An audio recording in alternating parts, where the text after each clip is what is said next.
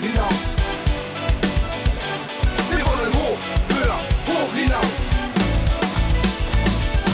Hoch, höher, hoch hinaus. Ein Team, stark wie Titanen. Wir wollen hoch, höher, hoch hinaus. Hey Freunde, herzlich willkommen zurück zum Airball Podcast. Chris, wir sind wieder in der Titans Area. Ja, genau so ist es. Und wir sind nicht allein, wie das so üblich ist. Ja, ähm, erstmal wollte ich dir einen Shoutout geben für den Pod ohne mich. Hast du mich so. vermisst? Äh, du meinst mit Daniel? Ehrlich gesagt nicht, nein. War ein sehr gutes Duo, fand ich. Ja, hat Spaß gemacht zu hören. Die Frage ist halt, hast du dich gut gefühlt, einmal nicht der Kleinste im Raum zu sein? Ähm, ja, das ist ja heute tatsächlich auch wieder der Fall. Ich habe extra noch mal gegoogelt vorher, was die Größe angeht. Ich komme leider nicht ganz mit, aber ich glaube, du bist größer als 1,94, ne? Ja, ich habe ein paar Zentimeter habe ich drüber, aber ja, Lucian, Genau. grüß dich. Ja, hi, schön hier zu sein. Ja, das, ich konnte mir das nicht nehmen lassen. Also, das war mein erster Gedanke, wo ich bei dir gelesen habe, 1,94. Dachte ich bloß so, oh, Chris wird wieder ein paar Probleme bekommen. Ja, ich bin das tatsächlich. Also ich habe es schon ein paar Mal erwähnt. Ich bin es nicht gewohnt, der Jüngste im Raum, äh, der, doch der Jüngste eigentlich schon. Das war schon seit Schulzeiten immer, aber der Kleinste im Raum zu sein. Ich war immer, immer der Größte. Wie sagt man so schön? Die Leute haben zu mir aufgesehen. Das machen sie jetzt immer noch. Aber äh, nun ist es halt so, durch die Titans Area, durch Andreas. Ich bin mit meinen 1,90 mittlerweile maximal noch Durchschnitt. Das hat schon ein bisschen noch an meinem Ego gekratzt. Wir sind ungewöhnt, ne? Ja, wirklich. Da kommt halt mein Freundeskreis noch dazu. Handballer sind ja nur auch ein bisschen größer als vielleicht auch der Standort Fußballer zumindest. Von daher auch mit Friedel oder sowas. Das ist halt alles, ja, ein paar größere Leute sind jetzt wahrscheinlich in deinem Leben. Ja. Aber Lucien, wir würden einfach mal mit den Standardfragen anfangen. Wie bist du zum Basketball gekommen? Ich würde sagen, das ist die Einstiegsfrage. Oh, ganz klassisch. Ich habe, äh, wie fast jeder andere auch, früher Fußball gespielt. Und ja, habe dann irgendwann, ich glaube, ich, glaub, ich habe spät angefangen, mit 13, 14 erst.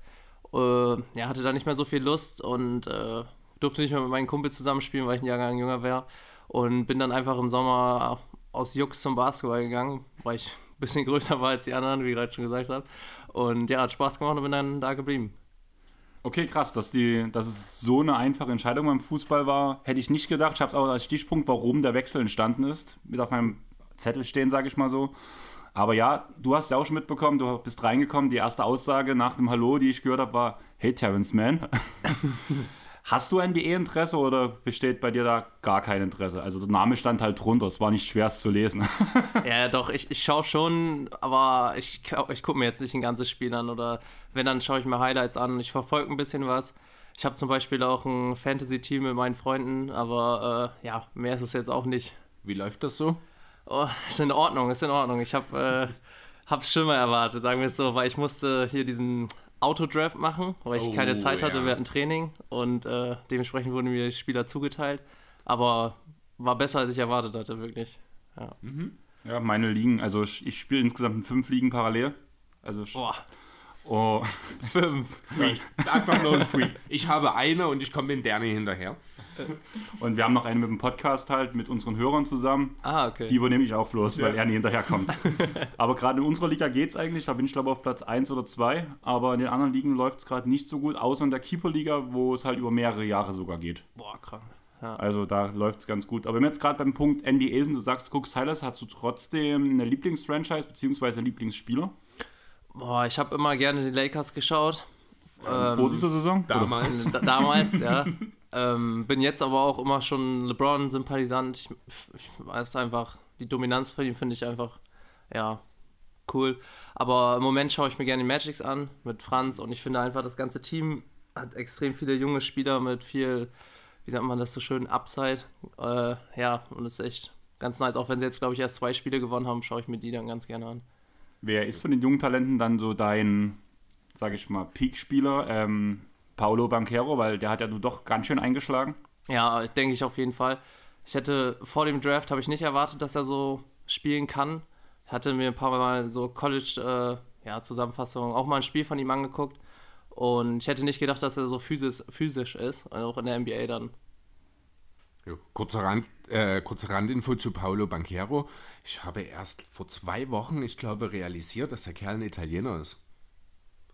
Ich habe anhand des Namens, ich habe es nie gegoogelt, irgendwas, schon zu den College-Zeiten, äh, also zu seinen College-Zeiten. Ich habe immer gedacht, bei dem Namen, das muss ein Brasilianer sein. Erst jetzt habe ich irgendwie zufällig, habe ich ein Bild von ihm in Trikot der italienischen Nationalmannschaft, Nachwuchsnationalmannschaft gesehen. Also er hat ja, ich glaube, geteilte Staatsbürgerschaft mit den USA, wenn mich nicht alles täuscht. Ähm, muss ich mal kurz loswerden. Paolo Banquero ist Italiener. Das war für mich bis vor kurzem noch völlig neu. Okay, ne, hatte ich auf dem Schirm, einfach dadurch, dass ich ja die ganzen Draft-Pods halt Ja. auch verfolge, da wurde es halt auch mehrfach gesagt. Ähm, ich würde einfach direkt, damit wir danach, danach von der NBA so ein bisschen wegkommen können, die erste Frage von Hannes reinhauen. Was wäre deine liebste NBA-Destination als Spieler? Boah.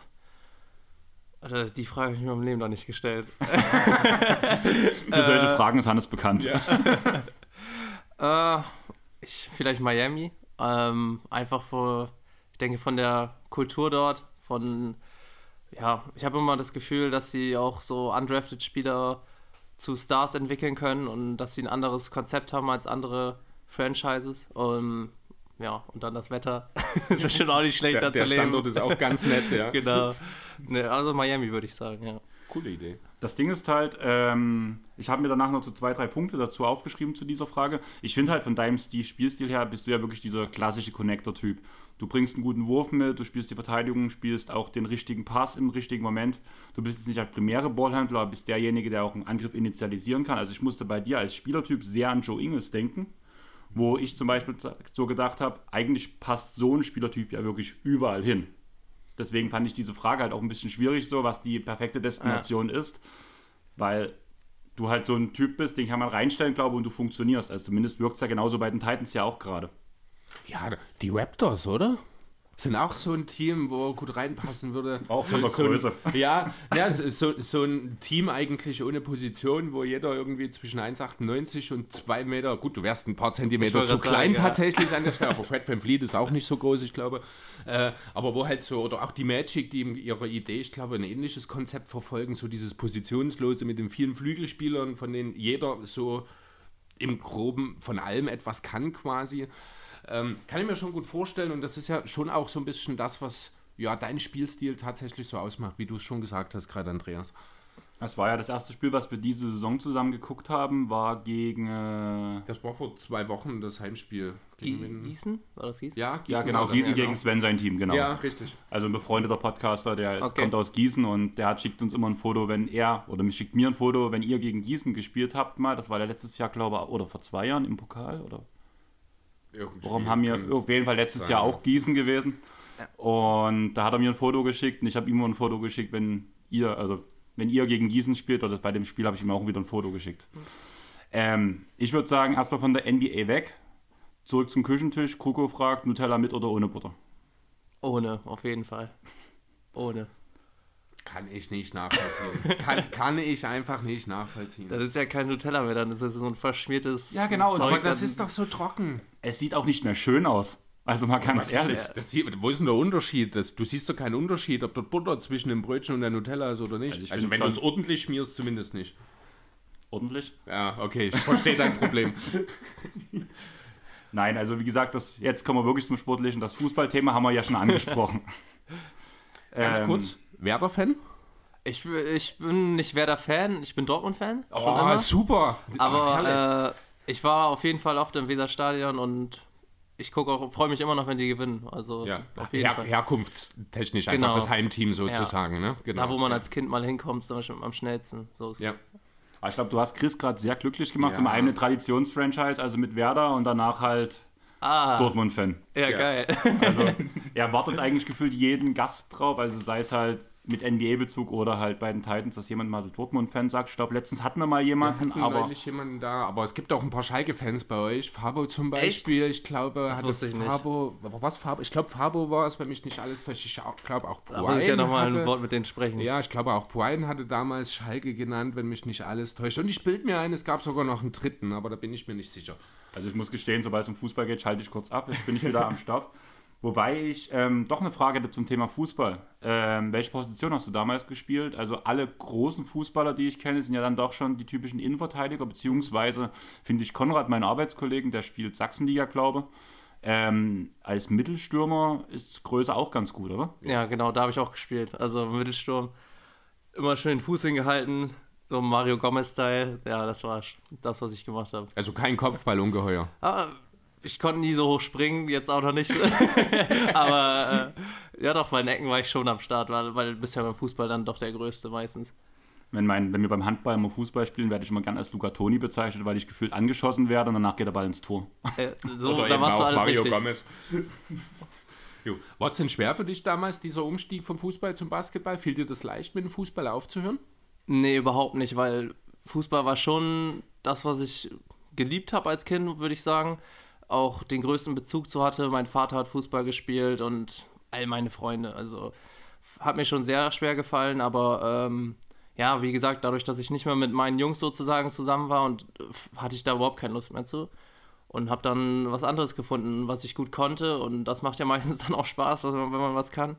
Und ja, so hat sich das ergeben. Warst du damals in deinem ersten Team schon ähm, Flügelspieler oder warst du dann trotzdem noch aufgrund deiner Größe der typische Center? Weil das war ja gerade, wo zumindest wir jung waren, ein bisschen jünger bist du ja noch, doch nochmal, dass man den Großen direkt immer erstmal unterm Korb gepackt hat. Wie hab- den Dicken im Tor im Fußball. Ja, nee, ich habe äh, auf A4 gespielt am Anfang. Äh, ja, genau. Hab da so ein bisschen, ja, ich, hab, ich musste erstmal den Sport lernen. Ich kannte den Sport ja überhaupt nicht. Also ich habe in meinem ersten halben Jahr gelernt, wie man irgendwelche Füße voneinander setzt, weil man als Fußballer keine Koordination hatte, wirklich. Also bezogen auf Basketball zumindest. Und hatte damit schon genug zu tun. Da war mir eigentlich egal, auf welcher Position ich da in, beim SV Brake spiele. Und hat man damals trotzdem schon, wenn die mal für den Füßen abgesehen, ein gewisses Talent für den Wurf entdeckt oder war das dann auch viel Arbeit?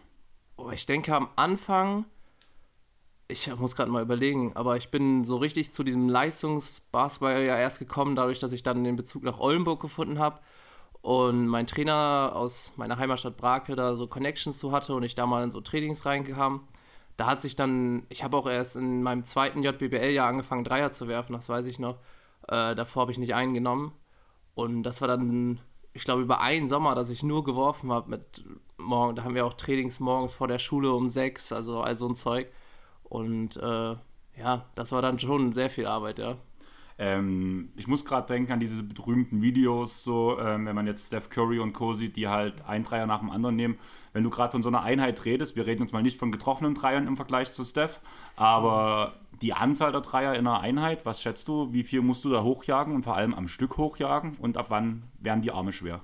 Boah, also wenn wir so richtig nur Werfen gemacht haben mit einer so einer Gun, äh, so einer Wurfmaschine, dann hatten wir auch schon mal wirklich jetzt, wo wir so drei Stunden 2000 Würfe genommen haben oder so. Aber das war halt über, das ist jetzt so das Maximum. Also du musst da schon mindestens 300, 400 Würfe nehmen.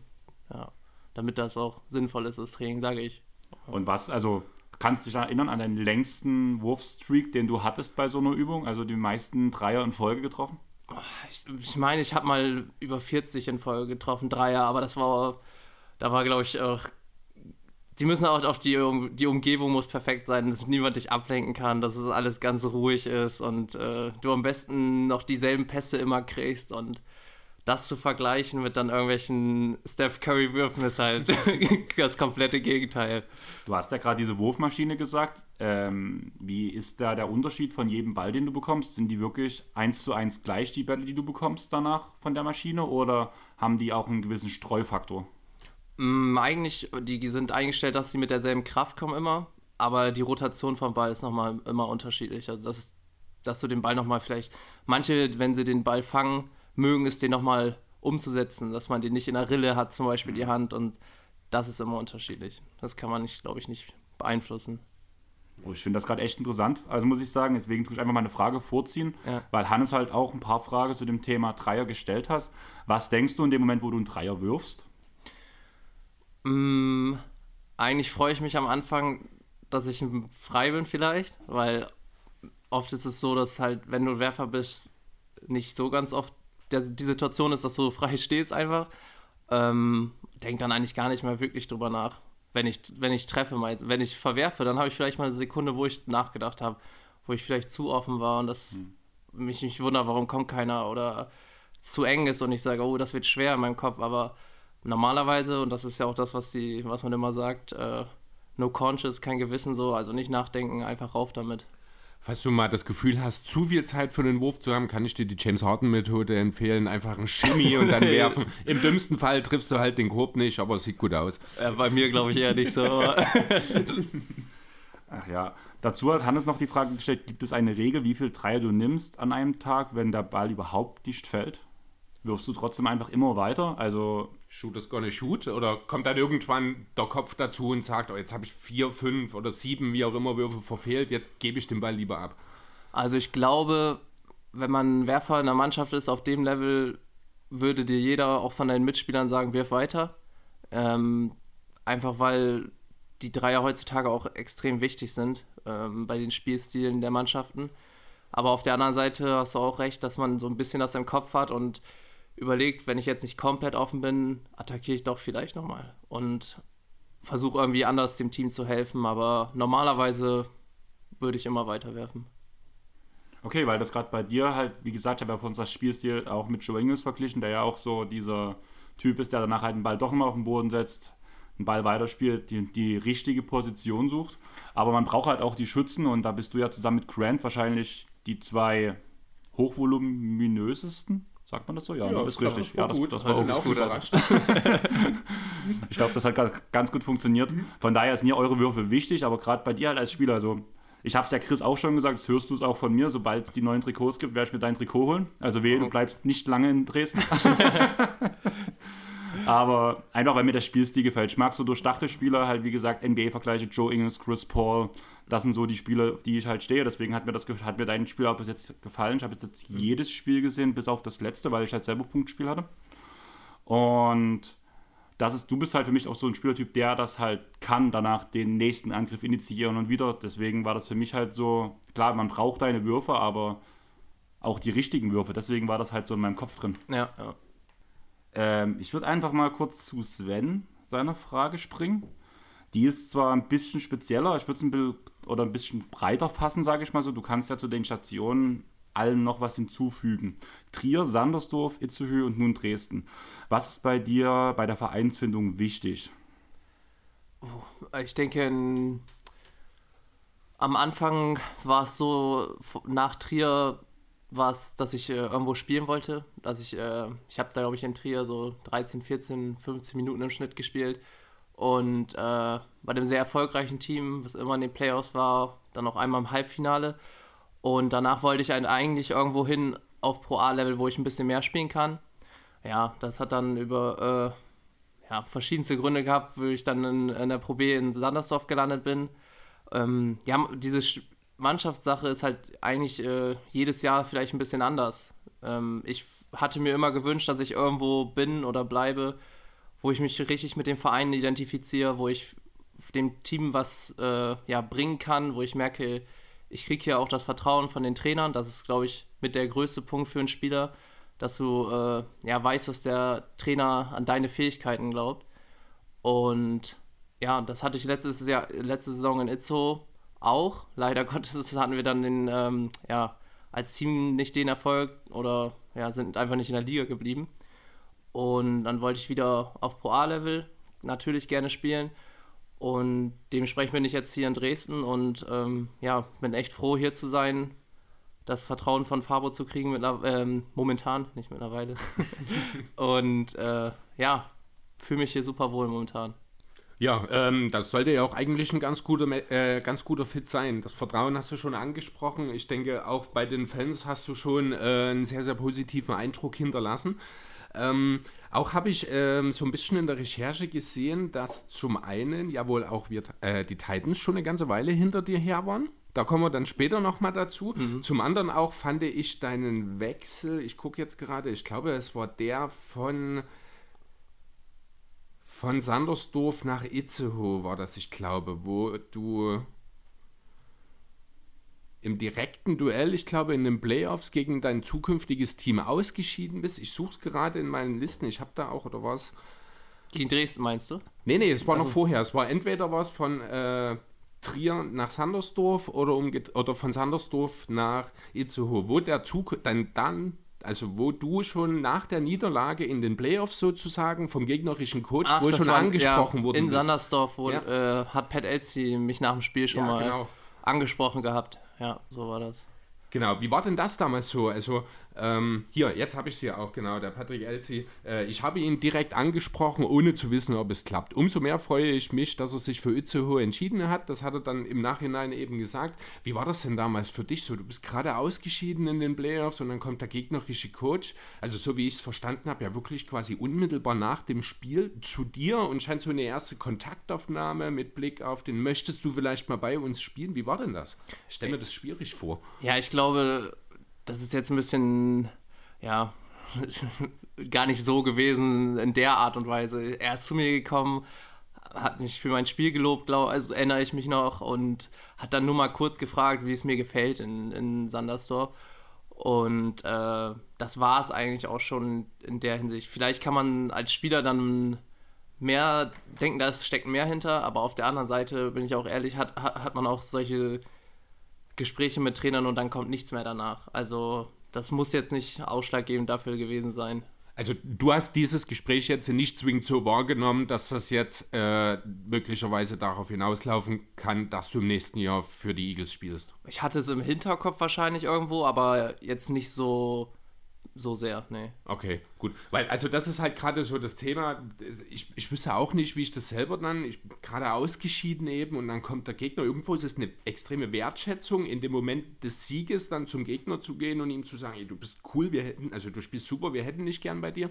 Andererseits bist du halt gerade ausgeschieden ich weiß nicht, ob ich in dem Moment unbedingt in der Lage wäre, gegen ausgerechnet den, der mich gerade rausgeschmissen hat, dann so ein Gespräch zu führen. Aber so wie du es jetzt beschrieben hast, da kommt es natürlich auch nochmal anders, als es dann äh, in dem Artikel eben auch beschrieben wurde damals.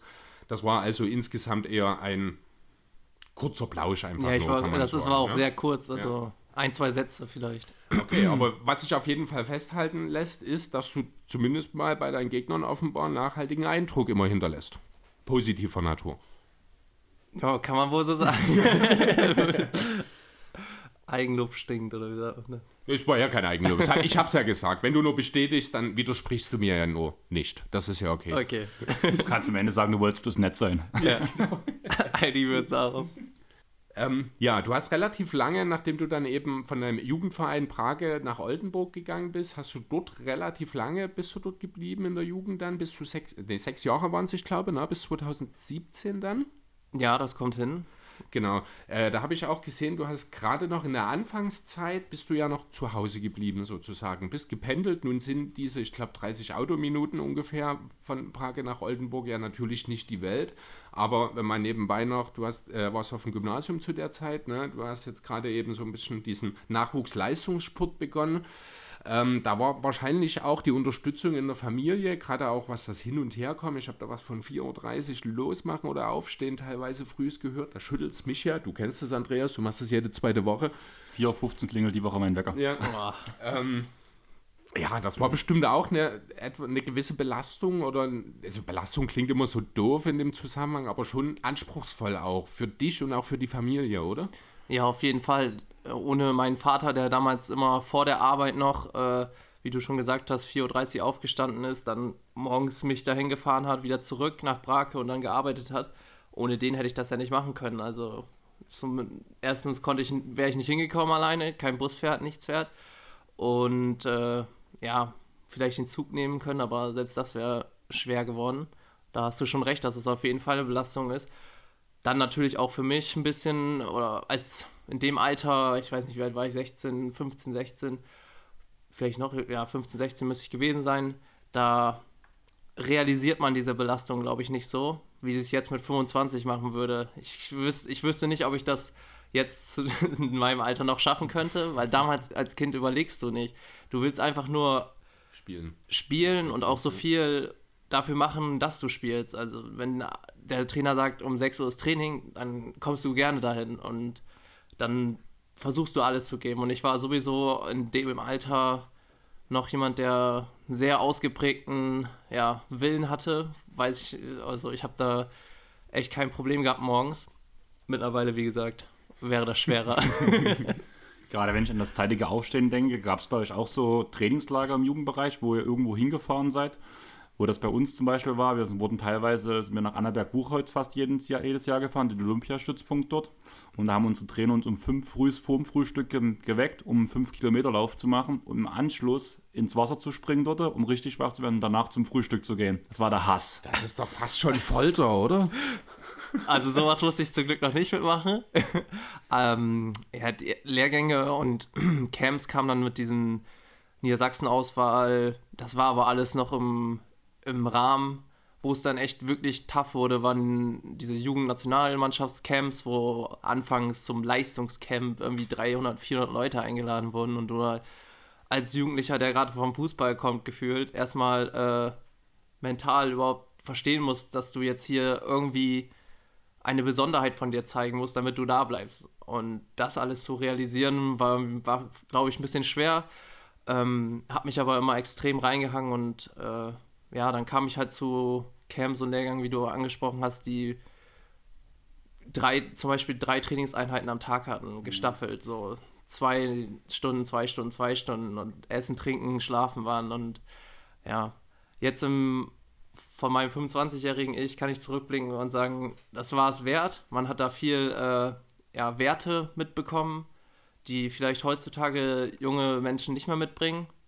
Da ich, ja, leider so ist. Manchmal habe ich das Gefühl. Mhm. Und da ist man auch ein bisschen stolz drauf, glaube ich, noch. Also ich verstehe den Punkt komplett, den du halt auch gerade sagst. Ich war ja selber jahrelang auch Jugendtrainer.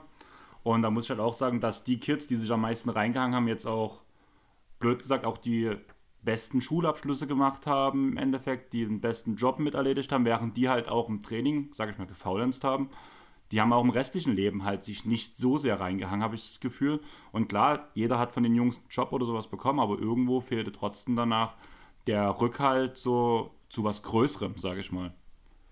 Ja, weil man es einfach nicht gelernt hat, dass man eben an den Dingen dranbleiben muss. Ja. Wenn eben gerade so in der Jugend die Dinge manchmal auch so ein bisschen zufliegen, weil man halt einfach eine gewisse Begabung hat, gerade in der Schule. Ich bin da, ich bin eigentlich ein relativ gutes Beispiel dafür. Ich habe nie allzu viel in der Schule gemacht. Es kam mir einfach zu und ich merke schon auch jetzt, dass ich in der einen oder anderen Situation wahrscheinlich heute anders agieren würde, wenn, also effizienter und wahrscheinlich auch äh, besser für mich und mein Leben, sage ich mal, wenn ich damals schon mir bewusst gewesen wäre darüber, dass eben ja, so viel Arbeit dahinter steckt. Früher war es wirklich so, ja, das, das wird schon, das passiert, das ist, ich muss ja nicht viel machen. Mhm. Heute merke ich, das war vielleicht gar nicht immer unbedingt so ideal, dass das damals für mich so war. Muss ich ehrlich sagen.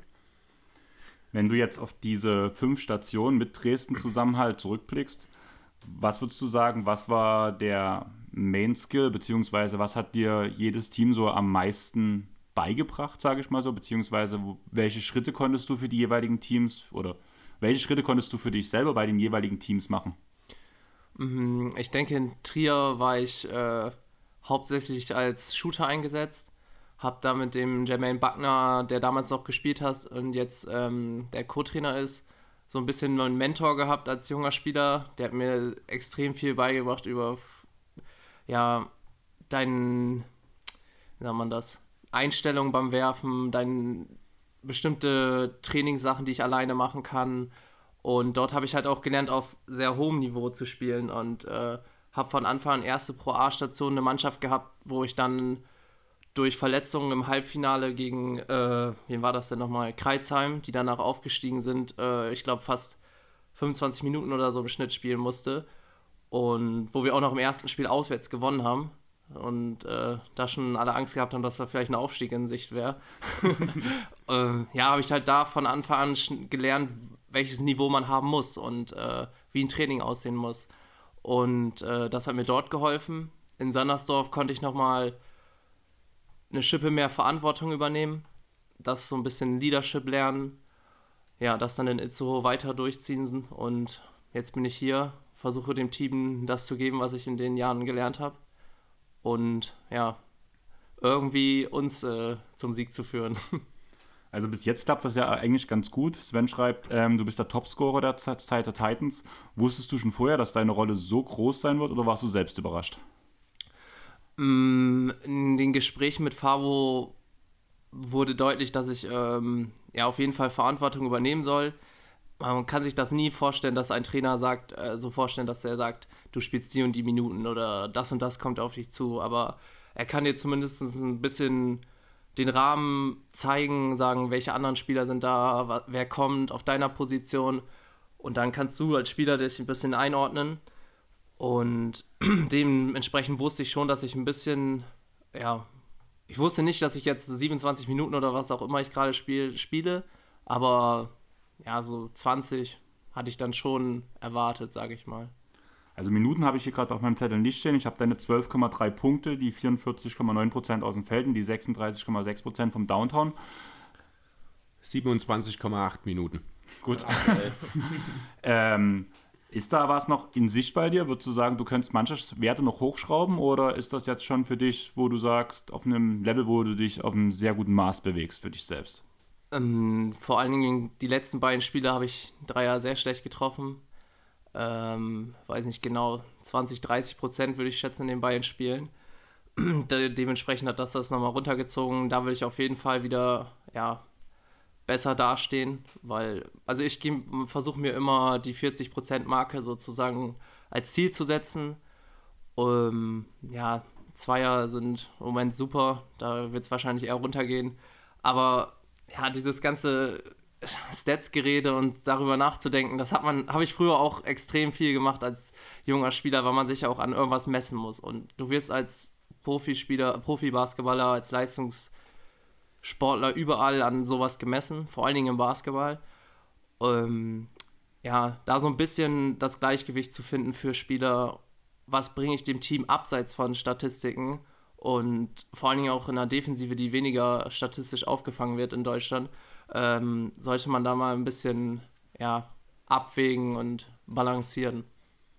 Ja, das ist dann halt immer eben dann der Unterschied zwischen dem, ich sage mal, Casual-Fan, der das Spiel sieht, der sieht die Würfe, der sieht die Pässe, der schaut aber eben nicht so genau hin, wie agiert während der Defensive, wer verhindert da vielleicht, dass sein Gegenspieler regelmäßig einfache Punkte generieren kann, etc. Das sind dann halt eben solche Sachen, ähm, wo es dann eben wichtig ist, dass man das Vertrauen auch vom Trainer hat, dass der Trainer auch mal sagt, das ist gut, was du machst. Ich würde jetzt hier an der Stelle, ich habe es vorhin schon mal angedeutet, nochmal ein Zitat jetzt von Fabo, vom Coach mit einbringen, ähm, was aus der, ich glaube, Pressemitteilung zu deiner Verpflichtung ist. Du warst ja der erste Neuzugang, den die Titans präsentiert haben diesen Sommer. Ähm, genau, und zwar hat Fabo damals ich schätze mal gesagt, ich habe es natürlich hier als Schrift da. Nach zwei Jahren des Probierens haben wir ihn endlich nach Dresden holen können. Lucien ist ein sehr guter, teamdienlicher Spieler, der aggressiv Richtung Brett gehen, aber ebenso gut von außen werfen kann. Auf seiner Position ist er zudem ein guter Verteidiger, der durch seine Station in Trier und Itzehoe über eine Menge Pro-A-Erfahrung verfügt. Das ist erstmal ein sehr schöner, knapper, sehr schöne, knappe Zusammenfassung des Spielerprofils Lucien Schmikale. Ähm, eine Frage, was hat denn hier zwei Jahre gedauert? Oh, ich, kann, ich weiß gar nicht mehr genau, wie das war. Ich, ich erinnere mich auch daran, dass wir geredet hatten, die beiden Jahre. Ähm, ich meine, einmal hat es daran ge gescheitert, dass ich ähm, nicht mit meiner jetzigen Verlobten mit, äh, dass sie nicht mitgehen hätte können und ich das nicht so gerne gemacht hätte. Ähm, das Jahr davor, ich weiß es nicht mehr. Also irgendwas war, dass es nicht ging und äh, für, ich wusste immer, dass der, der Standort Dresden sehr viel Potenzial hat und äh, auch sehr im Kommen ist, sage ich mal. Auch durch andere Spieler. Ich hatte hier nie Bezug. Ich kannte hier keinen Georg Vogtmann oder irgendwas. Aber Basketball Deutschland ist klein und man spricht miteinander und des, deswegen wusste ich, äh, was hier sozusagen Sache ist. Ähm, wäre schon gerne wahrscheinlich früher gekommen, könnte ich mir vorstellen. Ja. Fabo hätte dich offenbar auch gerne schon früher da gehabt. Aber schön, manchmal brauchen die Dinge eben länger. Wichtig ist, dass du jetzt da bist und ja, hoffentlich auch eine Weile mit bleibst und dafür sorgst, dass wir uns erstmal gemeinschaftlich hier als Pro-A-Team etablieren können. Ja, super gerne. Nächstes Jahr bin ich auf jeden Fall noch hier. Das ist ja zumindest schon mal eine Aussage. Das schon mal, steht schon mal fest. Ja. Da lohnt sich das Trikot zumindest für zwei Jahre. ähm, da würde ich direkt von Paulini auf eine Frage einsteigen. Wie gefällt dir Dresden außerhalb der Titans bis jetzt? Was hast du eigentlich schon von Dresden gesehen? Ähm, ja, was habe ich gesehen? Ähm, ich habe ähm, in der Stadt hier so ein bisschen versucht auf Kultur zu machen und habe zum Beispiel haben wir mit meiner Verlobten so ein dieses VR-Brillen-Ding gemacht, wo man hier sozusagen zurück in die, weiß ich was das war, Barock Barockzeit oder irgendwas anderes, zurückgeht äh, und dann durch den ähm, Zwinger läuft und sowas. Das habe ich mir angeschaut. Ich bin aber ehrlich gesagt noch nie so der Naturfreak gewesen. Da ist meine Verlobte genau das Gegenteil. Die fährt in die sächsische Sch- Schweiz und guckt sich das super gerne an. Ich bin dann auch am Start. Ich gehe auch gern, ich gehe mitwandern, aber ich enjoy das jetzt nicht so sehr. Ich bin dann vielleicht so ein bisschen mehr Couch Potato. Ähm, ja, aber das habe ich gesehen. Ich war in der, wie sagen wir, noch in der Nähe von der sächsischen Schweiz, habe mir jetzt den Namen ver vergessen, weiß ich aber nicht mehr. Aber ich war ein paar Mal wandern hier in der Nähe. Ja. Also wenn ich dir, euch so zwei Sachen vielleicht in die Hand geben kann, einfach einmal, weil es, Spa weil es mega viel Spaß macht. Der Saurierpark in Kleinwelker ist immer ein Ja. Besuch wert. Saurierpark? Ja. Ja, mega stark. Also wir waren letzten Sommer, war ich erst mit vier Freunden, wir haben, jeder hat was gekocht und danach hat man, also bei uns halt so noch ein Bierchen mit dabei und danach halt gehen halt vier junge Erwachsene, normale Erwachsene, bin ich noch ein normaler, junger Du bist Erwachsener? noch nie normal gewesen. Du Okay. bist erwachsen wahrscheinlich. Zumindest offiziell. Ja, offiziell ja. Im Kopf nicht. Aber auf jeden Fall durch den Saurierpark, durch, den- das ist halt von der DDR noch, ähm, wurde der damals aufgebaut von einem Künstler, der halt aus ähm, Pappmaché, blöd gesagt, wirklich, Dankeschön, lebensgroße Skulpturen von Elefant, äh, von Dinosauriern gemacht hat. Dazu kamen später noch ähm, Tiere und Drachen und Mythengestalten. Es wurde halt immer mehr ausgebaut. Der Hauptteil ist aber wirklich ein riesengroßer Saurierpark. Draußen gibt es einen riesengroßen Irrgarten. Den gibt's noch? Ja, den cool. gibt's noch, waren wir auch drin. War der nicht so, war der nicht so, so niedrig? Ich glaube, als ich das letzte Mal als Kind schon da war, konnte ich drüber gucken. Ich konnte nicht drüber gucken. okay, dann ist das vielleicht ein anderer, den ich im Kopf Auf jeden Fall. Ist das hochgewachsen seitdem. Ja. Auf jeden Fall ist das halt wirklich ein, wirklich ein Tipp. Es macht Spaß dort und ist immer voll und ist wirklich schön gemacht. Und das andere wäre Blockhausen, gerade wenn deine Freundin oder deine Verlobte ähm, gerne wandern geht. Das ist bei in der Nähe von Chemnitz. Und da hat man auch eine schöne Strecke zum Hinlaufen und danach ist so die größte ähm, Kettensägen-Schnitzausstellung der Welt. Okay. Krass. Und das ist mega beeindruckend. Also gerade, da gibt es so einen riesen Nahschool von ähm, der Herr der Ringe zum Beispiel, den die komplett mit Kettensägen geschnitzt haben. Das steht dort aus. Mega Ausflugsort für jeden, so vor allem aus dem Umkreis hier. ja, merke ich mir. Und, und für denjenigen, der vielleicht mehr Couch-Potato ist, ähm, genau, äh, vielleicht einfach noch ein kleiner Insider-Tipp. Innerhalb von Dresden gibt es eine Comedy-Stadtrundfahrt. Das ist, fährst du wie eine Stadtrundfahrt in so einem Bus und das macht ein äh, örtlicher Comedian, der führt dort durch, habe ich vor zwei, drei Jahren mal gemacht. Super lustig, super unterhaltsam und man lernt dabei auch noch ein bisschen was von der Geschichte von Dresden. Also das kann ich wirklich empfehlen. Ist eine zweistündige Fahrt ungefähr, geht im Zentrum los. Hört sich nicht schlecht, aber wirklich. Mal merken. Jo. Also Möglichkeiten gibt es in Dresden auf jeden Fall genug. Dann- Und drumherum. Dann würde ich direkt zur nächsten Frage von Buschi gehen. Hast du schon ein paar sächsische Wörter gelernt? Boah. Ah, jetzt muss ich nachdenken. Ich glaube eins, aber habe ich schon wieder vergessen. Zu einer Böe sagt ihr Husche? Husche oder sowas? Das habe ich noch nie gehört. Kenn ich auch nicht. Ja, dann weiß ich es nicht. Also habe ich letztens irgendwann äh, gehört, dass es so eine leichte Regen, nee, Regenschauer oder Böe, irgendwas, eine Husche. Kenn ich echt nicht. Ja, Weißt du, was eine Semmel ist? eine Semmel. Ja. Nee. Das ist ein Brötchen. Ach so, aber bei uns im Norden ist eine Semmel auch, äh, aber so ein weiches Brötchen, ganz weich, so fast schon Milchbrötchen. Nee, ein ganz normal. Also bei uns ist eigentlich so das ganz normale Brötchen, das Weizenbrötchen ist bei Das uns ist eine Semmel? Semmel. So Ja, dieses okay, dann- Doppelte, dieses klassische ist bei uns Ja. die Semmel zum Beispiel. Oder Das schönste Wort in Sachsen ist immer noch Nu. no. No. Also das Ja. Von Okay. daher, das ist immer noch das Schönste. Was ist für dich ein Pfannkuchen? Äh, wie ein Pfannkuchen ist ein Pfannkuchen. Ja, ja du, es gibt, was ist ein Pfannkuchen? Lang, Ach so, meinst dünn du das? und breit oder Ja, eher schon dick so, so ein bisschen dicker als so ein Crepe. Okay, also der Pfannkuchen ist ganz für normal, dich, ja. Äh, Berliner, ja. glaube ist das bei nee, bei, woanders. äh, genau, also da, unser Pfannkuchen ist für dich wahrscheinlich der Berliner. Berliner mit Zuckerguss Zucker und, und, drin Marmelade, Marmelade. drin. Ja. Genau, das ist bei uns der Pfannkuchen normalerweise. Ja. Ja, hätte ich nicht gewusst. Ich. Lass uns zurück zum Sportlichen kommen. Paulinho fragt, wie du, deine, ei- wie du selbst die Rolle im Team für dich selber siehst. Ah, Eigentlich schon viel von gerade irgendwie angeklungen. ähm, bin jemand, der versucht, ein bisschen mit Kopf zu spielen. Ähm, bin nicht der athletischste Typ, was damit auch ein bisschen einhergeht, denke ich. Ich versuche viel äh, ja, Scoring über meine Dreier zu bringen, aber gleichzeitig auch zum Korb zu ziehen, irgendwie Lösungen zu finden, offensiv für uns als Team und hinten einfach solide zu sein in der Defense. Ähm, ja, und versuche halt in den Trainingseinheiten ich bin nicht der Mensch, der extrem viel redet im Basketball. Ich versuche aber immer ruhig zu bleiben und ich glaube, das ist auch was, was ich ganz gut kann, auch in sehr emotionalen Momenten, dass ich ruhig bleibe und äh, sehr sachlich bin und versuche dann, äh, ja, uns so da so ein bisschen ähm, zusammenzukriegen wieder, dass wir halt nicht auseinanderfallen, weil genau das hatte ich letztes Jahr in Itzehoe oft, dass wir halt bei knappen Niederlagen oder auch, äh, ja, wenn wir mal mehr als 20, 30 Punkte hinten lagen, dass wir halt schnell als Team auseinandergefallen sind und äh, zur Situation kommt, dass Leute das sinkende Schiff verlassen wollen. Und ich denke, genau in dieser Pro A sind Spiele, wie man jetzt schon gemerkt hat, immer knapp gefühlt. Und dass man da so viel als Team mit Chemie und äh, Reden und einfach äh, ja, beieinander sein rausholen kann im Gegensatz zu anderen Mannschaften. Jo, äh, ich würde gerne noch mal einen kurzen Schritt zurück machen und noch mal auf die Zeit in Oldenburg zurückgehen. Damals ist es ja auch so gewesen, ihr habt die Pro B zweimal gewonnen. Damals noch mit dir ein äh, relativ jungen Jahren, ich glaube 17, 18 bist du gewesen, damals so ungefähr. Und damals wurde ja beide Male auf den Aufstieg in die Pro A verzichtet. Äh, ganz kurz für den Kontext, was waren die Hintergründe dazu? Kannst du das kurz erläutern?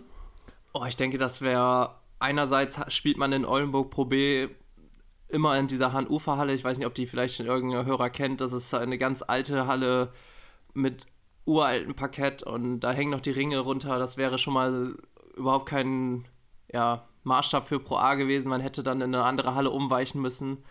Was damals, glaube ich, die kleine EWE-Arena, ich weiß nicht mal, ob es jetzt, da sind ja mittlerweile zwei Arenen in Oldenburg und die spielen Profis mhm. in der großen. Ich weiß nicht, ob die kleine damals überhaupt, äh, die große überhaupt schon da war und überhaupt eine Ausweichmöglichkeit gegeben hätte. Das wäre schon mal Punkt 1. Punkt 2 ist, glaube ich, auch finanziell wäre das nochmal ein größerer Aufwand gewesen. In Oldenburg ist, und das hat man in den letzten Jahren ja auch gesehen, der Hauptfokus immer auf der ersten Liga gewesen. Und ähm, ja, dementsprechend hat man dort jetzt auch keine Pro B-Mannschaft mehr, was ich persönlich natürlich sehr traurig finde. Ähm, ja, das ist so der Hintergrund dazu. Äh, habt ihr das damals, war das offen kommuniziert, auch schon vor der Saison? Also wusstet ihr selbst, wenn es im Idealfall für die Meisterschaft am Ende reicht, dass ihr nicht aufsteigt? Oder hat sich, ist das dann erst Thema geworden, als es sich, ich sag mal, zu einem realistischen Case entwickelt hat? Wie war dort die Kommunikation dazu? Ja, ich glaube, das war ganz klar.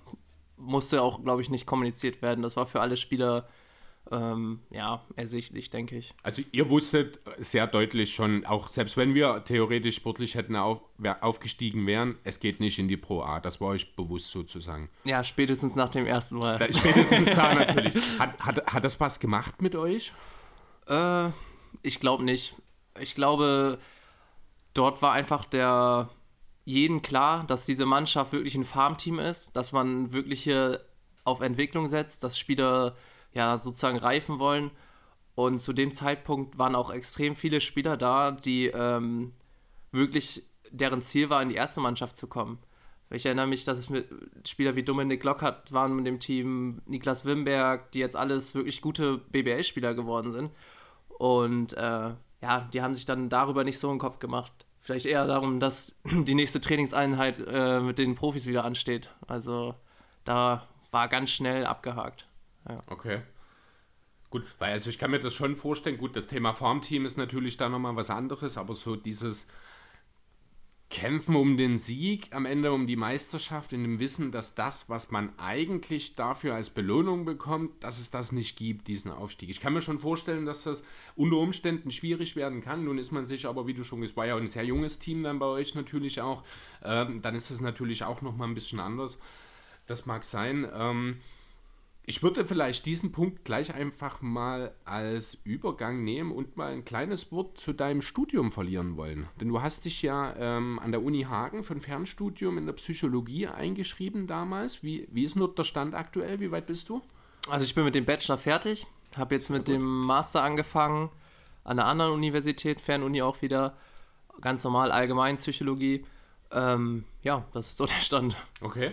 Wie kam es dazu? Wie, hast du, wie kam es Psychologie? Also grundsätzlich erstmal heißt das ja, du bist ein verdammt kluger Kopf, denn ich glaube, Psychologie hat einen NC von 1,3 oder sowas gehabt zu meiner Zeit damals, wenn mich nicht alles täuscht. Ja, Gott sei Dank ist ähm, Fernstudium nicht vorhanden. Ah, okay. Gut. nee, aber das war ähm, der Hauptgrund war, dass ich halt nie, morgens nicht zur Uni kann und Präsenzuni eigentlich gar keine ja, Option war.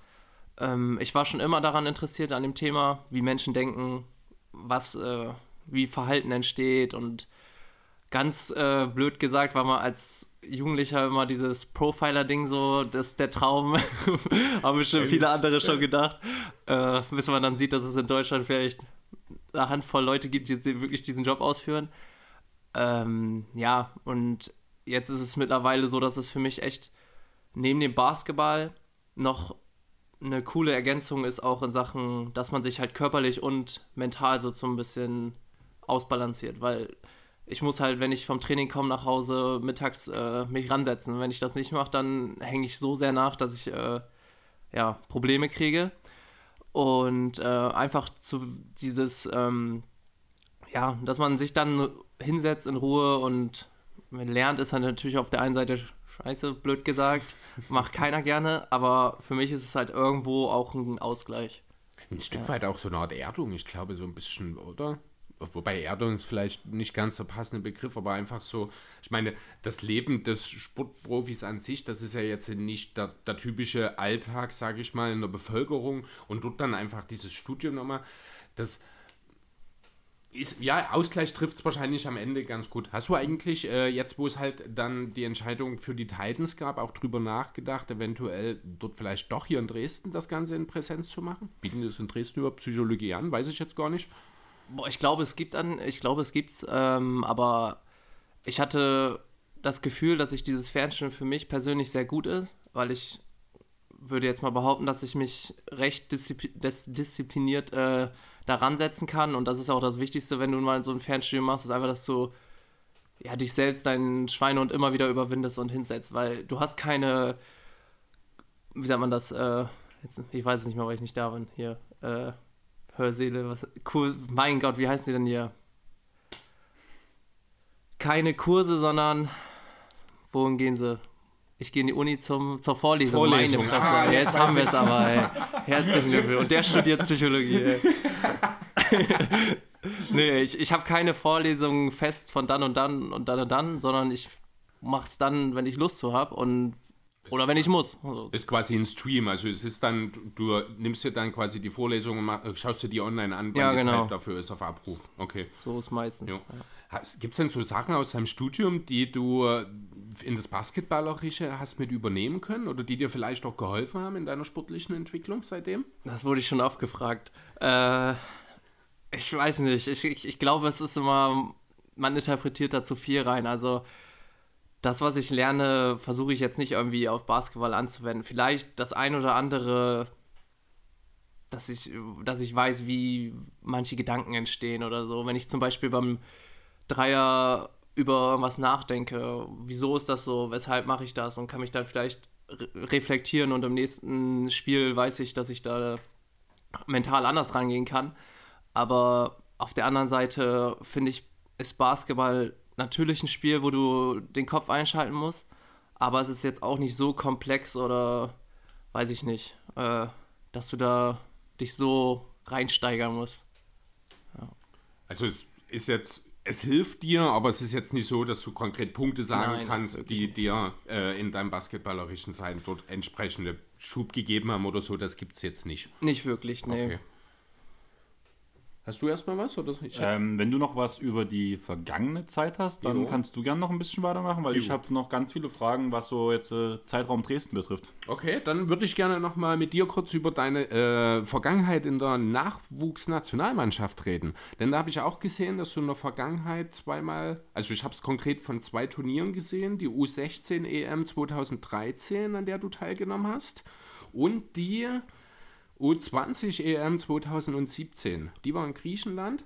Dort ja unter anderem auch mit äh, in Deutschland durchaus mittlerweile gut bekannten Leuten wie Karim Jallo, Leon Kratzer oder eben auch Mo Wagner, mit dem du dort beispielsweise dabei warst. War dort ganz ordentlich unterwegs eigentlich, seit ins Viertelfinale eingezogen, dort dann gegen Spanien ausgeschieden. Ja, vielleicht kannst du mal ganz kurz ein bisschen, also von der U20 EM in Griechenland ein bisschen was erzählen, wie das so war. Vielleicht ja auch eine Hm. schöne Anekdote, die aus der Zeit hängen geblieben ist oder so. Also erstmal war es übertrieben warm. Ich, ich erinnere mich daran, dass ich, äh, dass ich in einem Spiel den Dopingtest machen musste und ich habe so viel ausgeschwitzt während des Spiels, dass ich danach da saß und ich glaube zweieinhalb, drei Stunden lang Wasser trinken musste, weil ich nicht pieseln konnte. Weil du während des Spiels nicht genug trinkst. Ja, das kann jetzt. Du meinst, jetzt macht alles einen Sinn, ne? Nee, das, daran erinnere ich mich als erstes. Nee, ähm, das war ein sehr talentiertes Team, denke ich. Ähm, vor allen Dingen für deutsche Verhältnisse waren wir auch, äh, ja, mit Leuten, wie du schon gesagt hast, die NBA-Prospects waren in dem Sinne. Und ehrlich gesagt hatten die Jungs, ich persönlich habe mich da ein bisschen bedeckt gehalten, weil ich auch nicht die Rolle in der Mannschaft gespielt habe, wie Leute, die du gerade angesprochen hast. Ähm, die hatten, glaube ich, sich mehr Hoffnung gemacht als Viertelfinale, wenn man das ganz ehrlich sagt. Dementsprechend war das ein bisschen schade. Kleine Anekdote ist noch, dass Materia mit seinen Jungs damals im Urlaub war auf Kreta und bei uns bei einem Spiel zugeguckt haben und dann haben sie noch Fotos gemacht und all sowas. Aber die sind dann, der ist wohl auch Basketball-Fan. Ich weiß noch, dass er früher bei Hansa Rostock selber fast Profi geworden ist vom Fußball, aber ja, also der scheint wohl sehr sportaffin zu sein oder begeistert. Ja, das scheint Mode bei den Rappern zu sein, dass sie alle irgendwie gute Sportler sind, habe ich den Eindruck. Auch ein J. Cole beispielsweise in den USA, der ja ein sehr talentierter Basketballer ist. Ähm, was mir aufgefallen ist, dort, du hast selbst damals schon die Nummer 9 getragen. Die trägst du seine ganze Karriere schon? Wenn es geht, ja, Gibt es eine Geschichte dazu? Ne, einfach vom Fußball. Habe ich vom Ja, Fußball es ist die. Mittelstürmernummer sozusagen genau. hängen geblieben. Ja, gut, cool. einfach mitgenommen. Und beim Basketball ist jetzt auch nicht eine der beliebtesten Nummern, habe ich das Gefühl. Also ist öfters mal frei. Ja, und eher so sechs, die immer weg ist. Ja, Drei. Drei. Drei, genau. Ja, es ist clever eigentlich, ne? sich einfach eine Nummer zu suchen, die kein anderer haben will. Die hast du relativ sicher dann auch bei potenziellen neuen Stationen. Die ist die Chance zumindest da, dass sie höher ist. Ja, okay, also die Mittelstürmernummer hat sich sozusagen, da ist dann doch noch so ein bisschen der Fußball-Einfluss Ja. hängen geblieben. Ich glaube, was wir am Anfang gar nicht gefragt haben, war, ja gut, du hast so ein bisschen mit LeBron angesprochen, so dein Lieblings-NBA-Spiel, das fällt mir jetzt gerade ein. Ich glaube, wir haben so ein bisschen von Teams, du hast LeBron angesprochen. Würdest Ja, nur du von den Magics habt ihr, glaube ich, gefragt, ne? Wen ich da meistens. Ja, vom. Ja, ach so konkret, allgemein nicht, genau. ich, ne? Ja. Wer wäre das denn? habe ich jetzt so keinen, der mir einfällt. Früher war es immer so Dwayne Wade, den fand ich nice. Äh, ja, Nowitzki sowieso, aber vielleicht noch Jason Terry damals. Aber jetzt gerade habe ich keinen mehr so richtig, den ich da irgendwie bewundere. Vielleicht war es auch mal jünger, da ist das irgendwie cooler gewesen. Und jetzt, wo ich Joe Ingles als Vergleich gebracht hatte, wer wäre deine, dein eigenes Referendum? Was für ein Spielstil, was für ein Spieler wärst du am ehesten von, der, von den NBA-Spielern? Schwer zu vergleichen. Aber Joe Ingles, ja, macht schon vielleicht Sinn. Also, Ich, ich finde den Vergleich auch gut, das gefällt mir schon. ja. Was Besseres würde mir jetzt so im Stehgreif nicht einfallen. Ich überlege noch ein bisschen. ähm, eine Frage, auch wenn wir jetzt gerade ähm, diese WM-Zeit, wenn du das gerade hattest, ich habe noch eine Frage, die tut sich zwar auf jetzt beziehen, aber ich würde das noch dann wieder ein Stück ausweiten. Ähm, wie bereitest du dich auf ein Spiel vor und jetzt in dem Bezug auf die WM, hat sich das in den Jahren verändert? Also von wo du Jugendspieler warst, hattest du andere Rituale in Anführungsstrichen? Oder wo du bei der Nation unterwegs warst, gab es da was anderes, was du gemacht hast? Oder ist alles gleich geblieben? Gibt es einen Aberglaube in deiner Vorbereitung? Boah, wenn ich dir. Gibt's bestimmt. Also wenig Basketballer oder die keinen irgendwas haben, was sie machen, irgendwie den linken Schuh erst anziehen oder weiß ich nicht was. Ähm, ich habe nie so eine richtige Routine gehabt. Hab gerne auch Musik gehört vorm Spiel, aber jetzt so was ganz Bestimmtes, was irgendwie einzigartig ist oder so, hatte ich nie. In Trier war ich immer extrem früh vorm Spiel da, fast zweieinhalb, drei Stunden, habe dann geworfen, bin nochmal in die Kabine gegangen und habe mich dann sozusagen nochmal neu aufgewärmt, aber ansonsten bin ich da auch jetzt versuche ich immer ganz, äh, ja, fokussiert, aber auch locker mental ins Spiel zu gehen. Dass ich mir, ja, einfach keinen zu so großen Druck mache, vor allen Dingen, wenn es wichtige Spiele sind. Ich sag mir dann immer so ein bisschen, äh, ja, dass man das jede Woche macht sozusagen, weil dieses, diese ein bisschen Adrenalin, äh, den man braucht, der kommt dann, wenn du aufs Feld, auf dem Feld stehst. Da, da kannst du machen, was du willst, der kommt und dementsprechend brauche ich mir vorher noch nicht. Andere mögen das ja, sich in so eine Zone zu bringen, sich so zu pushen und weiß ich nicht, äh, vorher voll die aufpushende Musik zu hören, das brauche ich ehrlich gesagt nicht. Für mich eher das Gegenteil. Ich habe jetzt eine ganz wichtige Frage. Du hast gerade diesen Begriff in the Zone bringen ähm, rausgehauen. Ist das wirklich so ein Begriff, den man verwendet? Also Chris grinst schon, weil wir gucken, also wir gucken beide gerade ein Basketball-Anime, wo The Zone halt so alles Ich ist. bin durch übrigens, ich schaue gerade den Film. Achso. Kurokos Basketball übrigens, falls du mal Interesse, Interesse hast. Das ist ganz cool eigentlich, kann man sich schon mal anschauen. Ich glaube schon, dass er so benutzt wird, ja. Vor allen Dingen beim Football, denke ich mal, wenn, wenn die Leute da ineinander rasseln und sich wirklich irgendwie ausblenden müssen, was da gleich passiert, so. Und, und beim Basketball kommst du vielleicht auch in so eine Zone, wenn du, wenn du gerade mal so zwei, drei Dreier getroffen hast, ne? Das ist ja oft so dieses Gefühl, dass du da nicht mehr verwerfen kannst und man wundert sich, hä, wieso wirft der Steph Curry jetzt den noch rein, wie geht das? Und ist einfach, weil die nicht mehr nachdenken. Das ist halt äh, Flow, ne? So, Genau. Flow ist es. Das ist halt genau, also ich habe wirklich den Begriff so als für in einem Spiel, wo das passiert, habe ich zum allerersten Mal wirklich in dem Anime gehört. Deswegen war ich jetzt gerade, wo du es gesagt hast, ja, vorher noch gar nicht. Also unbekannt Also war mir Flow, so Flow war für, ist für mich auch sowas. Ich Ja. sage es bei mir auch selber beim Handball, weil dann kommt halt mal dieser Behind the Back Pass oder sowas, was ja beim Handball nicht so das typische Ding ist. Aber so als direkt, ich bin jetzt ein Zone, habe ich vorher noch nie gehört und deswegen musste ich gerade, habe ich ein bisschen gestutzt, wo du es gerade rausgehauen hast. Okay. Jetzt bin ich überrascht, um ehrlich zu sein. Aber gut, machst du. Das gelingt dir häufiger. Dich überraschen. Ja. Meistens negativ. Ja. Ähm, Hast du noch was? Ich hätte. ja, ganz einfach. Ähm, warum wirst du so oft Schneider gespielt? Oh, hör auf, das war, das war safe Daniel. Frag nochmal. Nein, das. Ähm, warum wirst du so oft Schneider gespielt? Und nein, das war Georg. Georg war das. Georg war das. Also ich muss sagen, ich habe keinen Plan von Skat. Erklär mir erstmal, was Schneider Ja, ist. deswegen habe ich es jetzt auch gefallen. Jetzt, ah, es geht also um Skat. Gut. Also vor der Saison hatte ich auch keine Ahnung von Skat, habe noch nie gespielt. Und ich weiß nicht gerade gar nicht wer, aber wir haben auf den Auswärtsfahrten damit angefangen und spielen das wirklich dann stundenlang. Ähm, Schneidern ist, wenn du den Gegner unter eine bestimmte Punktzahl hältst, einfach. Und dementsprechend kriegst du am Ende noch mehr Punkte, wenn du gewonnen hast. Also ganz grob gesagt. Du bist halt nicht schlecht, sondern sehr schlecht dann. und äh, das meint er damit. also im aber- Grunde macht er sich über deine Skatfähigkeiten lustig. Genau, genau. Okay. Obwohl das eigentlich gar nicht stimmt.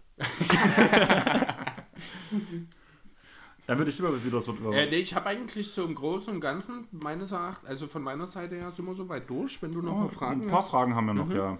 Ähm, gehen wir direkt wieder zu Sven. Was willst du diese Saison sportlich unbedingt erreichen und was ist dein persönliches Ziel fürs Team gesehen? Ähm, also auf jeden Fall, dass wir in der Liga bleiben.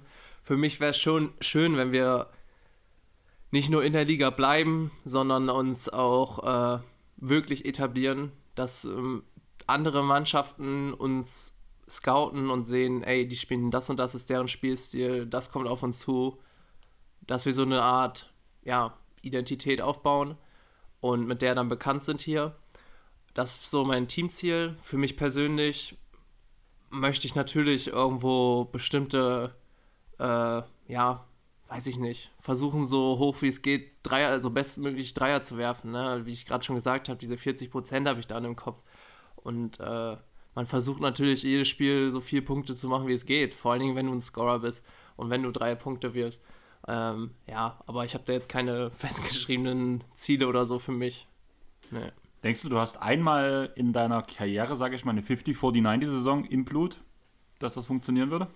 Ich glaube, ganz ehrlich, das Schlimmste sind die 90% Freiwürfe. Ich wollte gerade sagen, ich glaube, da bist du noch ein Stück davon entfernt. Ja. Du hast, äh, ich habe da auch in der Vorbereitung mal reingeschaut, du hast mal äh, in Oldenburg, früher hast du tatsächlich mal die 90% geschafft. Das war aber, ich glaube, noch das erste Jahr damals mit relativ geringer Wenig, Rolle auch. Genau, ansonsten waren es jetzt in den letzten Jahren meist, oh ja, sogar ein richtiger Ausreißer in Trier mal mit 56% dabei. Wie viel habe ich denn da 53 geworfen? Prozent, sonst immer so zwischen 70 und 80 sind es aber schon. Also insgesamt ist das schon okay. Jetzt die letzten vier Jahre immer mindestens 75 Prozent. Wenn du das beibehalten kannst, denke ich, wird auch, äh, ja, auch Fabo sehr zufrieden damit sein und du selber vielleicht auch. 90 Prozent, da musste ich glaube ich schon nochmal einen ganz schönen Sprung machen. Ich glaube, 90% allgemein ist extrem schwer. Ich weiß nicht, wie viele das am Ende der Saison wirklich haben in, bei uns in der Liga. Auch, ich könnte mir vorstellen, dass es in der NBA ein bisschen leichter ist, weil die Körbe und alles halt so richtig norm, normiert ist. Alles ist genau gleich, wenn die dort werfen. Bei uns hast du immer noch, natürlich, jeder hat Standkörbe, aber wir haben auch unterschiedliche Standkörbe. Wir haben verschiedene ha harte Ringe, wir haben äh, verschiedene, wie sagt man das, Parkettbelage. Es ist, hört sich ja. dumm an. Und die Hallen sehen auch anders aus, vor allem wenn du wirfst, dahinter ist was. Du wirfst dahinter ist nichts. Das ist ganz anders für deinen Kopf und hört sich jetzt vielleicht blöd an für den einen oder anderen oder ausredemäßig oder so, aber ich glaube, es ist äh, nicht einfach 90% zu werfen. Nee, ich verstehe das schon. Also selbst auch wenn man mal in der NBA schaut, da gibt es pro Saison, pro Saison vielleicht zehn Leute oder so, die das Ja. schaffen oder sowas. Also das ist schon was sehr Außergewöhnliches, wenn man 90% seiner Freiwürfe trifft. Auch gerade das Genormte würde ich noch eine kleine NBA-Anekdote halt mit reinbringen, aber weil ich es halt gerade lustig fand, weil da, da, da hängt der Korb vielleicht mal dort ein Stück höher, dort ein Stück drüber. Chris grinst schon, der glaube weiß genau, was ich erzählen will. Ich weiß nicht, kennst du die Story um Kobe Bryant, ein halber Zentimeter? Nee. Der, hat- die haben, glaube ich, in Charlotte gespielt. Kobe hat sich ganz normal warm geworfen, wie immer, fängt, fängt drin am Korb an, geht immer weiter raus. Erste Halbzeit geht los und er trifft gar nichts. Danach halt, nach dem Spiel, hat er halt ein bisschen mit dem Schiri diskutiert und danach ging die Schiedsrichter zum Hallenwart gerannt und kompletter Tumult. Und da kommt der Rookie von Charlotte bei Kobe vorbei und fragt, was hast du gerade gesagt? Naja, ich hab, ich treffe meine Würfe sonst nicht, ich treffe die sonst. Der Korb muss ungefähr so einen halben Zentimeter zu tief hängen. Nach dem Spiel ist der Rookie zum Hallenwart gegangen, habt ihr nachgemessen, ist wirklich irgendwas gewesen mit den Körben? Ja, der Korb hing einen halben Zentimeter zu tief. Ja, krank, ne? Also, deswegen halt nur halt auch das halt, musste ich gerade denken. Ja, gibt es auch äh, andere Geschichten, wo das wirklich schon teilweise den Spielern, ich habe da nichts Konkretes, ich habe da auch Kobe im Kopf, kann sein, dass es das durchaus auch nochmal war, wo es ihm einfach im, im Shooter war und vor dem Spiel einfach den äh, aufgefallen ist, der Korb, der ist minimal ein paar Millimeter zu hoch, zu niedrig, das ist also für mich völlig absolut nicht nachvollziehbar, wie man das merken kann, aber da merkst du dann eben, wenn du quasi dein Leben lang nichts anderes als das gemacht hast, dann kriegst du auch diese geringsten Nuancen mit. Ja, doch, das, merkt man. ja. Das ist echt verrückt. Dann ähm, von Hannes nochmal, was sind deine Ziele in den kommenden fünf Jahren? nächsten fünf, kommenden fünf Jahren. Ich würde ja sagen, BBL-Aufstieg mit den Titans, oder? Fünf Jahre, aber warum nicht, Ja. ne? Warum nicht? äh, nee, ich denke nicht so weit, also wirklich nicht. Äh, in zwei Jahren, ich habe jetzt äh, diesen Master, den ich mache, zwei Jahre lang und bin zwei Jahre hier, was beides so ein bisschen abgestimmt ist und ähm, was dann kommt, weiß ich noch nicht. Äh, ich kann dir das nicht sagen. Also Basketball ist sowieso so ein schnelllebiger Sport. Äh, jedes Jahr wechseln Spieler ihre Mannschaften, neue Teams kommen dazu, kann ich nicht einschätzen alles. Hast du schon mal dir Gedanken darüber, also sicherlich mit Studium und allem, äh, wie es denn nach der Karriere vielleicht weitergehen soll? Willst du dem Basketball erhalten bleiben? Bist du eher jemand, der dann sagt, ich mache jetzt einen Cut? Ich könnte mir vorstellen, dass ich einen Cut mache. Ähm, einfach weil es dann auch anders nicht möglich wäre für mich, den Job dann auszuführen. Ich weiß noch nicht, ob ich vielleicht nach dem Master noch Therapeutenausbildung machen werde ähm, oder ob ich irgendwas anderes mache. Aber ähm, ich denke, ich habe dann auch lange studiert, um wirklich auch dann mal diesen Job auszuführen. Also, aber das ist ja noch. Könnte man ja auch im Sportbereich machen, zum Beispiel. Ja, das stimmt. Ist jetzt aber nicht so das, was mich interessiert, ehrlich gesagt. Ja. Aber es ist ja noch lange hin, bin ja erst 25. Dann fragt Sven, was war bis jetzt mit deinen 25 Jahren dein sportliches Highlight? ähm, eins war, glaube ich, ich habe damals, da war ich auch jung, ich weiß nicht wie alt, bei der Europäischen Jugendolympiade haben wir mitgespielt. Und da wurde wie bei der normalen Olympiade jedes Land zusammen mit Flagge eingelaufen durch Stadion und so. Das war schon echt cool. Und dann, was mir noch einfällt, ist, ich habe noch die 3 gegen 3 Weltmeisterschaft gespielt. Ah, stimmt, den Punkt habe ich völlig übergangen. Das ja. habe ich hier auch stehen. Achso, ja, alles gut. Und äh, da haben wir gespielt gegen Neuseeland und die haben zu dritt diesen Hacker-Tanz gemacht oder Hacker-Dance gemacht vor uns. Das war schon cool. Und halt, da waren halt auch dann Zach Collins bei den Amis, äh, Peyton Pritchard hat noch mitgespielt und PJ Washington. Alles jetzt echt ganz gute, nice Spieler. Ja. Und die waren dann damals noch No-Names, no ne? die kannte noch keiner. Sowas fand, ist dann immer im Nachhinein echt cool. Und ist bei denen trotzdem schon was aufgefallen? Also, dass sie vielleicht, also gerade PJ ist ja nun ein Starter in der NBA geworden. Das ist ja dann, war ja so ein besonderer Spieler auch bei diesem Turnier. Also, PJ Washington war einfach körperlich allen anderen überlegen. Das war also das.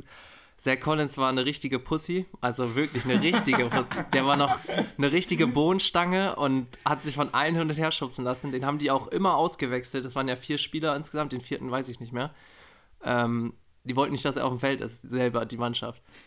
Ähm, und der Pritchard hatte in einem Spiel von 21 Punkten, die man da machen kann, 18 gemacht und alle sechs mit Dreier. Also, so ist schon, der konnte schon damals gut schmeißen.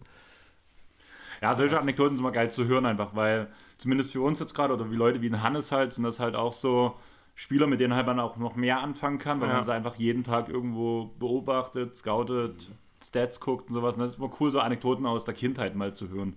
Ja. Ähm, auf das 3x3 tust du dich ab und zu auch mit Lukas ähm, dich austauschen über die ganze Sache, oder?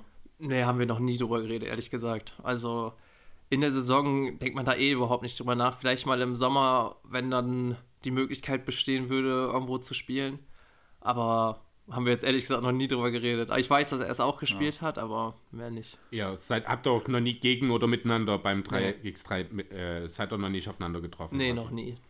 Okay, wenn du jetzt gerade sagst, im Sommer, wenn man dann mal miteinander irgendwo spielen könnte, wer wäre der Dritte im Team, den ihr danach mit reinholen müsstet? Oh, wir bräuchten noch auf jeden Fall einen Kleinen, der ein bisschen Ballhandling mitbringt. Puh, weiß ich nicht, so ein Daniel wäre schon nice. Ähm, allgemein, Daniel wäre ein super 3 gegen 3 Spieler mit seiner Schnelligkeit, auch so einen unberechneten Wurf. Und wen sonst? Georg wäre auch noch nice als vierten. Einfach so ein Pick-and-Pop-Riesen, hm. der trotzdem Rebounds holen kann. Auf jeden Fall. Was ich aber auch gerne habe beim 3 gegen 3 ist einen so einen richtigen Brecher, der unten alles wegzielt. Der muss nicht werfen können, aber so einen richtigen, weil dieses ist halt so physisch, das ist ganz anders als 5 gegen 5. Und wenn du dann so einen mitbringst, hilft. Also Aaron doch eher. Ja, Aaron wird Aaron, auf jeden ja. Fall helfen. wird wahrscheinlich zu viel, zu viel mitbringen.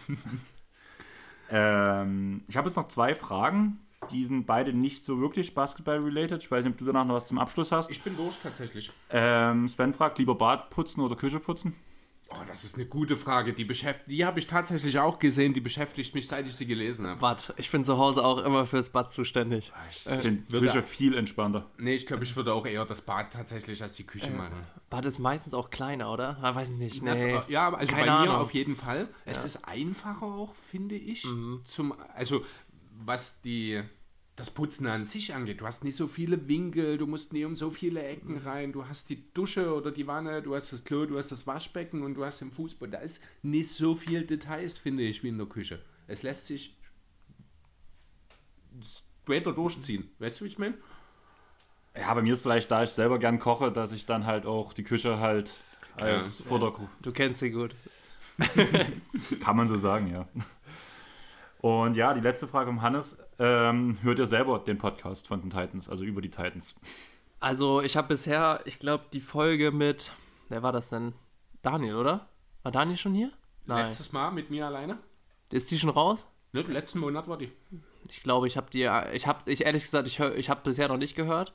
Ich wusste auch bis äh, vor, bis Daniel hier war noch nicht, dass es das gibt. Okay. Habe ich noch nicht, keine Ahnung, habe ich nicht niemandem ja, mehr ist, erzählt. Ist ja nicht deine Schuld. Also, dann müssen wir eher, eher, mal mit Rico reden, als bei nee, euch zu suchen.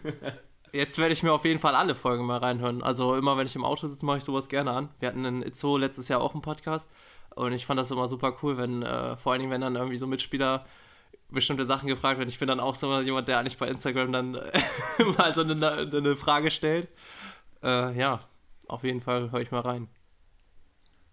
Schön. Ja, dann würde ich sagen, haben wir alles auch so die typische Zeit. Ja, wieder runde 70 Minuten, das ist genau. wieder sehr gut passend. Also außer Rico ist da. Außer Rico ist da, dann sind es eher 700, das stimmt. wir müssen aber irgendwann noch den zweiten, dritten und vierten Teil des Pots mit Rico nachholen. ja, ich würde sagen, erstmal danke, dass du da warst. Hast du noch irgendwas, was du raushauen willst? Irgendwie. Doch, eine Frage habe ich noch. Wo kommt dein Spitzname her? Also der von Instagram. Äh, King Louis ja. kommt von äh, Dschungelbuch, oder? Ja, ja. Dschungelbuch habe ich ja. das, ja. Ja, aber ich habe, ich bin da eh nicht so aktiv. Also, da habe ich irgendwann gemacht und wollte irgendwas Lustiges haben und dann kam das bei rum. Okay. Also, Ich dachte, das hat Bedeutung. nee, nee, nee. Ich fand's gut. Also, ja, ich musste auch Ja. mal ans Dschungelbuch denken und deswegen dachte ich so, das musst du noch nachfragen. Aber ja, jetzt, da würde ich dir nochmal das Wort übergeben. Ja, also war sehr schön hier, hat mir Spaß gemacht und äh, ja, ich komme gerne nochmal vorbei. In fünf Jahren dann. Nach dem Aufstieg. Genau. Ja, schick. Nein. Ja, dann haben wir es, oder? Dann haben wir es, würde ich sagen. Ähm, wie gesagt, danke, dass du hier warst. Chris, danke für deine Vorbereitung. Danke, dass du das mitgemacht hast. Ich würde euch als Hörer bitten, lasst gerne nochmal auf Apple Podcast und Spotify einfach ein Follow da. Lasst vielleicht auch die Bewertungstaste drücken. Die 5 Sterne wäre extrem cool. Bei Apple Podcast kann man sogar was dazu schreiben. Sonst folgt uns auf Instagram, Facebook Du hast und dieser Twitter. vergessen. Wie hieß das damals? MySpace? Gab's das gab's doch auch, oder? StudiVZ. StudiVZ. Ach ja. Dampfer. Ja, für die Dresdner Dampfer gab es noch dampfer.de. Ganz schlimm. Ganz, ganz schlimme Zeit. Ähm, ja, auf jeden Fall lasst da gerne eine Bewertung da. Folgt uns auch auf Instagram, Facebook und Twitter. Da kommen ja auch immer die Aufrufe für die Fragen für die Spieler, beziehungsweise für die Verantwortlichen, die danach jeweils hier sind. Ich würde sagen, wir haben es geschafft und würde sagen, tschaußen. Ciao. Ciao. Hoch, höher, hoch.